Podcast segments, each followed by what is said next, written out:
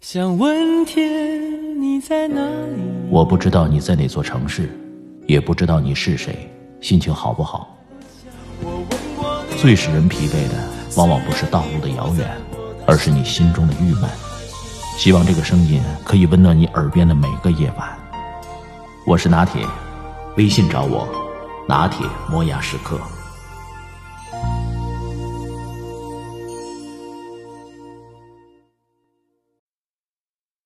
在办公室或者教室坐一整天，难免会浑身僵硬、颈肩腰背酸痛。即使下班或下课以后拼命的运动，也很难抵消久坐带来的不舒服。除了难受，长时间的静坐还会使人容易长胖，得糖尿病、肿瘤和心脑血管疾病的风险也在升高。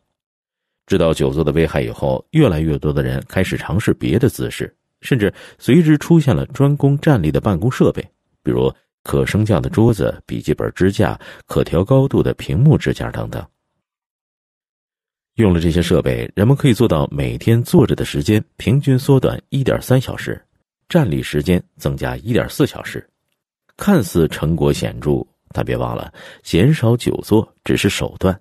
大家改变姿势的目的是减少久坐带来的健康危害，缓解身体的僵硬酸痛，预防打瞌睡，或者是通过增加消耗来减肥。那由坐着到站着，能不能实现这些目标呢？想知道站立是否有利，那还得先看久坐为什么会有危害。实际上，久坐行为的危害不在于坐，而在于很低的能量消耗。其实，不管你是在坐着、靠着、躺着还是站着，无论在工作、游玩或者是在坐车，只要在清醒的状态下，能量消耗低于静坐的一点五到二倍，这都属于久坐行为。对于多数人来说，仅仅站起来不能使能量消耗超出久坐的范围，也不能增加运动量。既然脱离不了久坐的行为，站立的好处也存在疑问。为了健康，站起来的人可能对下面的消息会很失望。在多数的研究中，坚持间断站立办公数月时间，并不能明显改善健康人的血压、血糖及血脂水平，仅仅是肥胖者的血糖水平可能会有所好转。有人听了会说：“那我站起来又不是为了防病，我只是因为一直坐着太难受。”对于缓解身体僵硬酸痛，坐站交替可能比久坐要好，特别是对于慢性腰痛的人。绝大多数的人都会在一生当中某个阶段经历腰痛，长时间静坐可能会加重症状。在久坐办公间歇适当站立，会使部分人的腰痛症状明显减轻。虽然站立可能缓解腰痛。但对颈肩上肢不适及酸痛的作用是有限的，还要亲身尝试才能知道对个人是否有效。对于下肢，站立姿势反而比坐位更容易引起酸痛。站立缓解酸痛的效果不一致，也和大家的姿势不同有关。颈部、躯干和下肢正确的排列才能够减轻疲劳。如果过度的低头、弯腰，或者始终将重心放在某一条腿上，那反而会不舒服。除了身体僵硬酸痛，上班时的困倦也让人难以抵抗。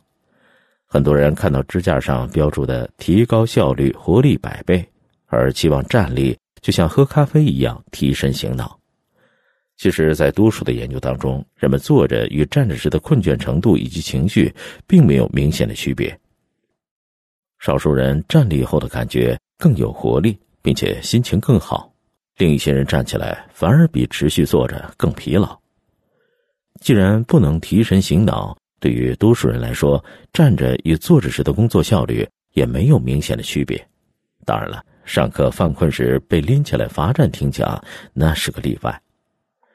除了提高工作效率，站立办公设备的宣传里还经常有消除赘肉。其实，一般人站着比坐着消耗的能量稍微多一些，但两者差异并不大。相对于坐着站立一小时消耗的能量也多不出多少，即使每天站立累计四小时，多消耗的热量还抵不上两小块巧克力。另外，还有少数人非常擅长站着，静止站立的时候能量消耗甚至低于坐着，因此尝试用站着来替代减肥的研究都没有得出站立瘦身的效果。站着的获益不是很明确，但久站的危害。人们早就体会到了，早年间，很多工人都需要整日站着工作，不能坐下或者来回走动。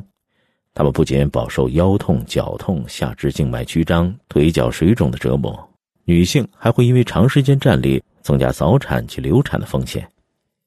对于多数人，舒适的持续站立时间不超过十五到三十分钟。如果为了减轻背部不适而站立，那每次十五分钟就足够了。持续站立时间过长，反而难受。当静止站立达到三十分钟的时候，小腿及足部的血流增多。疲劳、不适及疼痛的感觉开始出现，已经存在外围血管疾病的人应该尽量避免连续站立三十分钟以上。如果工作需要连续站立两个小时以上，可以利用压缩袜、地垫、鞋垫及占座两用凳子来缓解疲劳。无论是坐着还是站着，长时间的静态姿势都对健康不利，并且导致身体酸痛不适。想要改善身体僵硬及肌肉疲劳。关键还在于经常变换姿势，而不是长时间的持续站立。对于减轻体重或久坐健康危害，进行比站立强度更大的活动才有肯定的效果。常年久坐不动的人，可以从工作中坐站交替及轻度体力的活动开始，逐渐增加时间和活动强度添置桌子或支架是途径之一多走动比静静站着更为有效。